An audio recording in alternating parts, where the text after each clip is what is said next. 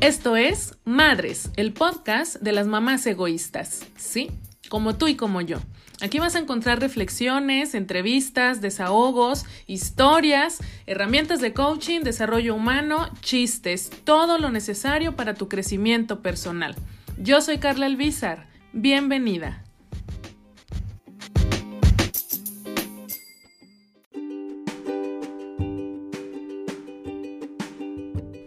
Muchachas, bienvenidas a un episodio más de Madres, el podcast de las mamás egoístas.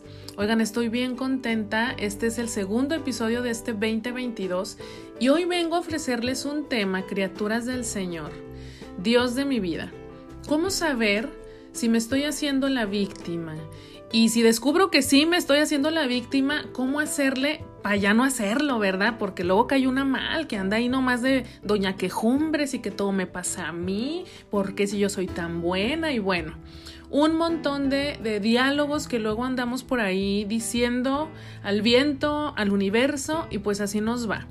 Entonces fíjense chicas, hoy quiero dejarles una herramienta bien sencilla en la ejecución, pero pues claro que implica mucha honestidad, mucho compromiso personal y sobre todo mucha aceptación para decirme lo que es, no solo lo que quiero escuchar. Primero identificar si me estoy haciendo la víctima, ¿cómo puedo darme cuenta? Tú chécate, el, el lenguaje, muchachas, es bien poderoso. Es súper, súper poderoso el lenguaje y no nos damos cuenta. ¿Por qué? Pues porque aprendimos a hablar desde pequeñitas. Entonces, hay muchas palabras que decimos pues ya como que en automático, desde el se me perdieron las llaves, ay como estoy mensa, ¿no? Por, por decir una cosa tonta si ustedes quieren, pero que es bien común. Pero además hay algo en, en cuanto al lenguaje que se llama o podemos entender como lenguaje desempoderado. ¿Qué significa esto?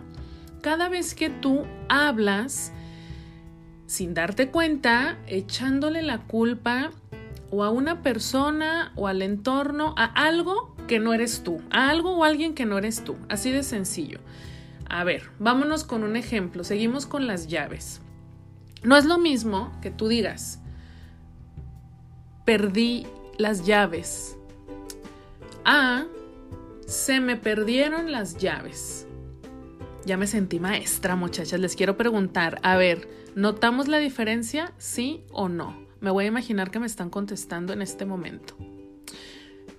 Es decir, cuando yo digo perdí las llaves, pues me estoy haciendo responsable a mí, ¿verdad? Porque las llaves pues son una cosa material que no piensan, no sienten y pues no es como que dijeron, ay, vamos a jugarle una broma a Carla, vamos a perdernos, ¿verdad? Pues no, yo las perdí.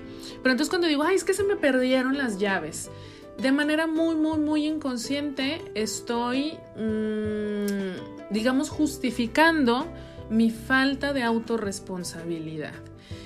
Hagamos este ejercicio, chicas, pues con un chorro de cosas más, ¿no? Ay, perdón, se me hizo tarde. No, no se te hizo tarde. No te organizaste para llegar a tiempo.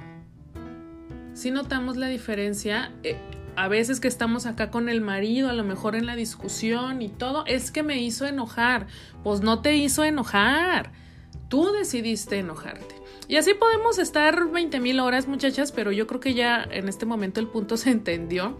Es decir, primero observar qué tan víctima es el lenguaje que utilizo, qué tan desempoderado es. ¿Por qué desempoderado? Pues porque cada vez que yo digo, las llaves se me perdieron, el marido me hizo enojar, mi niño me agota la paciencia, es que el clima, es que tal, le estoy dando mi poder a algo externo. Imagínense el gran peso, ¿no? Por esa razón yo no cumplo o no hago tal o cual cosa. Te recomiendo que vayas anotando en, una, en, en tu diario personal, que ya saben que aquí somos fans de los diarios personales, que vayas anotando, a ver, en el día a día, qué tanto me cacho y qué frases voy diciendo, ¿no? Este, echándole la culpa al entorno o a otro, o, a una persona más. Ya que tengas eso, bueno, esa es una manera de poderte dar cuenta si estás utilizando un lenguaje de víctima, es decir, dándole tu poder a, a algo o a alguien más. También, chicas, ¿qué tanto ando por la vida en modo doña quejumbres? Chécate qué tanto dices es que. Ay, es que, ¿no? Porque hasta le hacemos así, ¿sí o no? Ay, no, es que ¿por qué? Es que ¿por qué es las cosas así? Es que ¿por qué los niños en línea? Es que ¿por qué el marido no hace caso, no entiende? Es que ¿por qué mis hijos no entienden que hay que tener limpia la casa? Es que ¿por qué tal, tal, tal, tal y tal? Eso también es un lenguaje de víctima, porque cada es que o bueno, sí, cada es que, ¿verdad? Ya, me iba a ir por la tangente, luego divago. Pero cada es que, chicas, pues me lleva también a una no aceptación. Fíjense, justamente hoy estaba en taller con, con mis queridas mamás que están tomando el taller de, de autoestima. Eh, justamente hablábamos de este punto, ¿no? Cómo a veces en esta no aceptación de mis escenarios, pues claro que también surge mi víctima. Y yo no sé si ustedes han visto, de hecho por ello se las publiqué hace algunos días en Instagram, no es de mi autoría, es como un tema muy famoso, pero por ahí chequenlo, que están dos nubecitas. Igual, es el mismo escenario, dos nubes y en con ambas nubes con lluvia, ¿no? Y las dos dice llueve y la otra nube también llueve, o sea, ese es el escenario. Pero del lado izquierdo está un montón de cuestionamientos, ¿no? De, de diálogos es que porque está lloviendo, a mí no me gusta que llueva, es que si no estuviera lloviendo yo podría estar haciendo tal o cual cosa, es que si no lloviera yo quisiera que ahorita hubiera sol, ¿por qué llueve? ¿Por qué no sé qué? Un montón de preguntas y cuestionamientos frente a algo que ya está sucediendo. Y del otro lado, igualmente dice llueve, pero solamente como respuesta dice sí. Y ya pues es que sí está lloviendo. Y entonces cuando yo aprendo también a aceptar mis escenarios, chicas, que ojo, aceptar no es el equivalente a resignarme, aceptar yo lo veo más como un tomo mi poder para ser práctica. ¿Por qué? Porque por mucho que yo me quede reflexionando que por qué chingados está lloviendo y a mí no me gusta la lluvia, eso no va a hacer que deje de llover sigue lloviendo y tú ya te aventaste media hora, dos horas, un día, una semana lamentándote la existencia porque está lloviendo. ¿Y qué, cuántas cosas pudiste haber hecho si hubieras aceptado de inmediato? Aceptar me permite ser práctica, aceptar me permite ser proactiva, aceptar me permite accionar y no quedarme tampoco en este diálogo de víctima. Entonces, fíjate, ya vamos checando por ahí dos cuestiones. Una, cuando estoy usando lenguaje desempoderado, cuando digo es que se me perdió, es que me hizo, es que tal. Otra, cuando me tardo en aceptar la situación. Eso es casi, casi, casi que, que así de cajón que va a surgir la víctima. Porque la víctima, muchachas, es bien importante que lo sepamos. La víctima es bien peligrosa porque es tentadora. Eso por un lado es bien tentadora y además la víctima, la razón por la que surge es porque no quiere hacerse responsable. La víctima surge, escucha bien esto, cuando no quieres hacerte responsable, cuando no quieres habitarte como una adulta. La víctima a veces es mi niña herida haciendo berrinche. Y aquí se me viene a la mente eh, un recuerdo de, alguna clase que tuve de, coaching. Me acuerdo mucho que nos, que nos dijeron esa vez, nuestro maestro nos dijo, es que esté como esté tu niña, necesitas a tu adulta. Y entonces, muchachas, aquí también es bien importante observar, pues qué tanto también, qué tanto le estoy dando entrada a mi niña herida, que claro que hay que atenderla, hija, pero no que tome el control porque entonces vas a, vas, a andar haciendo berrinche por todo y con todos. Y ya no eres una niña, eres una adulta. Entonces, chécate también qué tanto cuando se nos activa la víctima, ¿qué tanto hay de esa niña que cuando fue niña, pues no fue atendida, ¿no? No fue resuelto esa, esa necesidad que tuvo. Porque ahora te tiene a ti como adulta, te toca a ti hacerte responsable de eso. Entonces, pues ya vamos también identificando, ¿no? Si ando como en modo doña quejumbres, este, haciendo el berrinche, no acepto el escenario, insisto, esto de aceptar no significa, ay, pues bueno. Pues ya ni modo, porque luego también resignarme también es andar de víctima, de, ay, pues pobre de mí, ¿verdad? Pues ya ni modo que pasó esto, pues bueno, a seguirla, así es la vida y, ay, Dios de mi vida, nos andamos por ahí dando golpes de pecho, no, sencillamente es que soy práctica, es que esto es lo que está pasando, me gusta, no, pues no me encanta, mi escenario ideal sería distinto, pero esto es lo que está pasando, sobre esto no tengo control. Pero ¿qué puedo hacer yo? ¿Cómo decido vivir esta situación? ¿Cómo decido enfrentar este escenario? ¿Le entro? Pues le entro, haciéndome responsable. Y por último, chicas, también ir identificando que no somos víctimas de nada ni de nadie. Absolutamente. Cada vez que yo me siento víctima, no estoy siendo yo. Es una parte de mí que necesita ser atendida, pero no es mi adulta. Cuando estamos enteramente en nuestra adulta, no nos sentimos víctimas. Sabemos que nosotras tenemos la responsabilidad de ayudarnos. Les digo, la víctima espera que alguien venga y la levante. La víctima, como luego decimos hasta manera de broma, se tira al suelo se tira al suelo para que vengan y le digan. Y les digo, es muy sutil, ¿eh?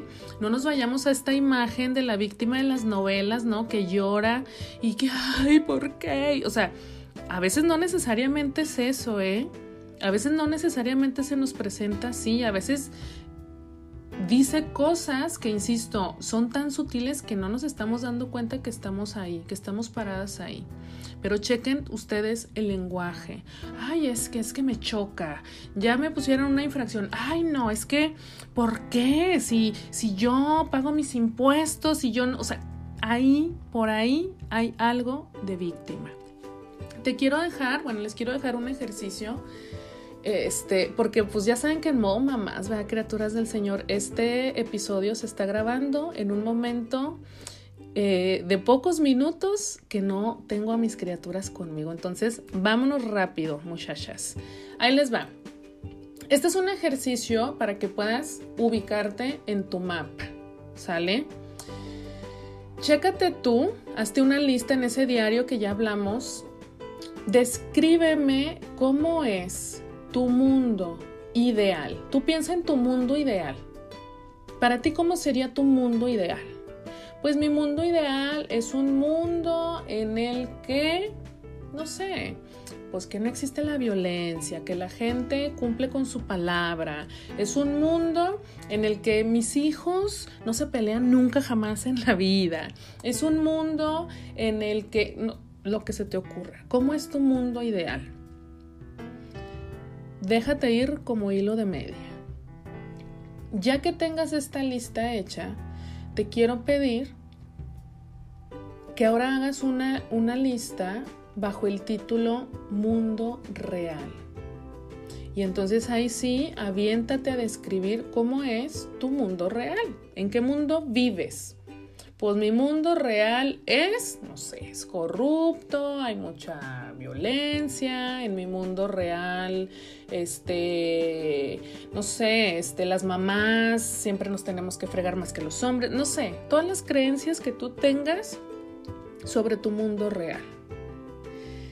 Y ahora ya que tengas esas dos listas hechas, chécate qué tanta distancia hay entre una y otra. Si tuvieras que ponerle una distancia a tu mundo real de tu mundo ideal en kilómetros, ¿cuántos kilómetros son? Y eso ya te va a dar mucha información. Algo que debes saber, algo que quiero compartirte, es que entre más mm, disparejas, digamos, estén, como mis listas, la del mundo ideal versus la del mundo real, esa distancia que tú vayas a poner ahí en medio, adivina quién está, quién nace, quién surge, la víctima. La víctima surge cuando estas expectativas que yo tengo sobre mi mundo ideal no se están cumpliendo. Está fuerte, muchachas, dirían por ahí.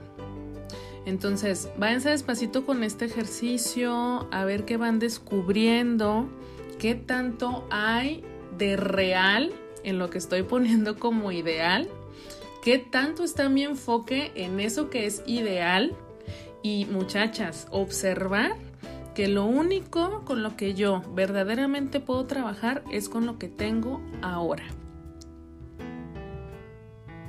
Listo, hice una pausa dramática, muchachas, espero que la hayan sentido. Con esto nos vamos por este episodio. Chicas, me va a encantar. Les voy a compartir por allí el post de este podcast, de este episodio, para que me comenten cómo les fue con el ejercicio, qué les parece. Me va a encantar leerlas y pues ver cómo fueron sus experiencias, a ver quiénes decidieron entrarle con todo a desenmascarar a la víctima, que claro que pues somos nosotras las que luego ahí nos andamos boicoteando, ¿verdad? Listo, chicas. Les mando un beso bien grandote. Les recuerdo, síganme ahí en, en Instagram, en Ahora que soy mamá. Vamos a abrir próximamente la tercera, va bueno, es que ahorita estamos con dos talleres para mamás. Bueno, esta va a ser más bien la segunda edición, pero va a ser el tercer grupo de mamás que quieran tomar las riendas de su vida, que sientan como que no avanzan, como que se andan boicoteando mucho. Trabajamos con herramientas de coaching, desarrollo humano, inteligencia emocional. Esperan información pronto, chicas. Y mientras tanto, les dejo un abrazote bien grande. Nos vemos hasta la próxima.